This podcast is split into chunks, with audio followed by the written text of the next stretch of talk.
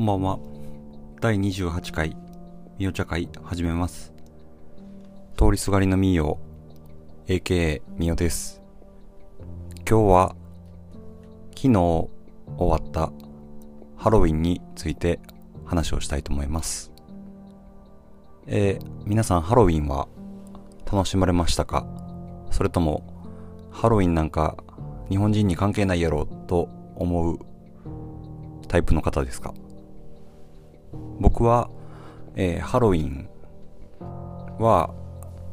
どちらかというと否定的ここ数年であの、まあ、ブームみたいになって否定的な考えであったんですけどあのハロウィンのユニバーサル・スタジオ・ジャパン USJ のホラーナイトっていうのがまあね毎年開催されてますけどでホラーナイトとかに行くようになったりとかしてでまあねあのアノニマス V4 バンデッタっていうね映画が好きでアノニマスっていうそのキャラが好きなのでそれのコスプレというほどではないけどそういう仮面かぶって、えー、とホラーナイトに行ったことはあってでまあ行ってみたらねいろんな格好の映画だったりとかそのいろんなアニメだったりとかそういうキャラをね真似してるコスプレしてる人がいてハロウィンってもう仮装パーティーやんって思いながら僕は仮装の日やっていう風に思ってるんですけどその仮装を見るのもすごい楽しくてツイッターのトレンドとかにも上がってるあの地味ハロウィンって言ってすごいそれ誰がわかんのっていう仮装をしてすごい楽しむみたいな地味ハロウィンとかもあって僕はそっちの方がまあ好きだったりするんですけど、まあ、僕が住んでるのは大阪なんで大阪だと、まあ、例えば心斎橋アメリカ村アメ村とかが、まあ、ハロウィンの時にねその盛り上がって仮装する方がいて、まあ、パーティーしてる人が多くて。東京だとそのニュースとかであるように渋谷ですかね。その交差点のところにすごい集まって毎年いろいろと盛り上がってまあバカ騒ぎして結構トラブルになったりとかこ,、ね、ここ数年とかだと YouTuber の方が撮影に来ててねいろいろとインタビューしたりとかそういうのとかもあったりとかしますけど。ハロウィンはねもともとその日本の文化ではないからキリスト教圏のねそのアメリカだったりとかそういった流れをそういったものを輸入してでそれをまあ商業的にハロウィンやりましょうみたいなトリックオアトリートだったりとかそういう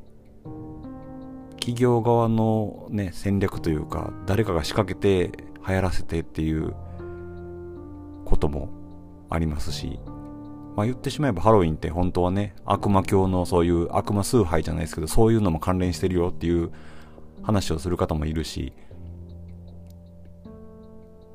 それをやるのはどうなんやっていうのをバカ騒ぎして頭おかしいんちゃうかっていう人の意見も分かりますけどまあ疑い半分楽しみ半分でやるのはいいんじゃないかなっていうふうに思ってます。ね踊る踊るアホに見るアホ同じアホやらなら踊らにゃソンソンじゃないですけどやってみたらね仮装とかでもその輪の中に入ってみれば楽しいなっていうのもあるからそれはそれでいいんじゃないかなと思うけどただ単にみんなやってるからやってる毎年みたいな風になっていくとねクリスマスみたいになってなんかね本来の意味がなくなってくるというかそのまあ日本にね入ってきた時点でそのそれがま文化というか風習というかなった時にどうしても商業的の中身が抜かれるからクリスマスとかもねもうなんかサンタのコスコスプレするっていうか本来はそういうイエス・キリストジーザスだったりとかそういうクリスチャンのねそういう宗教的な意味合いがまあほとんどというかそれが一番大事だったりするのに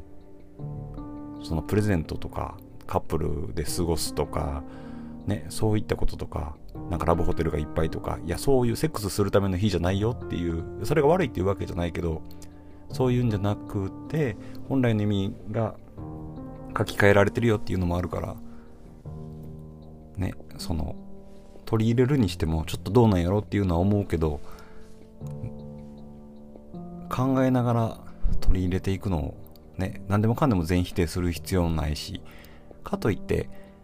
ね、その流行っているものを全部受け入れる必要もないと思うから、個人個人のやり方があると思うし、ね、その関係性の中で、例えば友達がハロウィン大好きな人がいて、好きなんですって言ってるのを、いや、あのハロウィンなんかクソで、悪魔教のどうのこうのっていうのも、ね、その関係性があるから言える言えないとかもあるけど、それを言うのもまたちょっと違うなとも思うし、ね、反対にハロウィン大嫌いで反対してるんですっていう人に対して、いや、楽しめばいいや、みたいな感じで押し付けていくのもまた違うと思うし、まあ、バランスだと思うんですけど、バランスを保ちながら楽しんでいったらいいんじゃないかなというふうに自分は考えてます。で、ハロウィンがここまで流行った理由って考えたことありますか？僕はハロウィンが流行った理由っていうのはその国民性日本人のシャイな部分が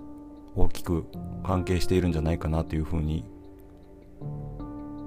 考えていて